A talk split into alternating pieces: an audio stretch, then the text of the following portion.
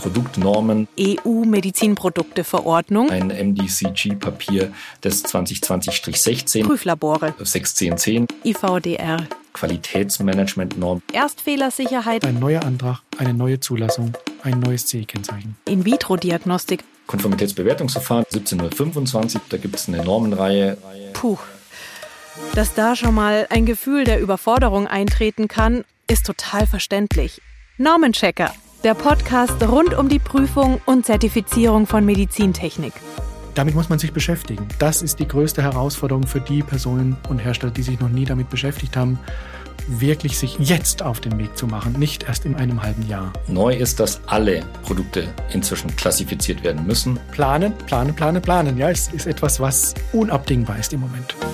Mehr Wissen, mehr Struktur und klare Ziele helfen im Dschungel der Vorschriften durchzublicken.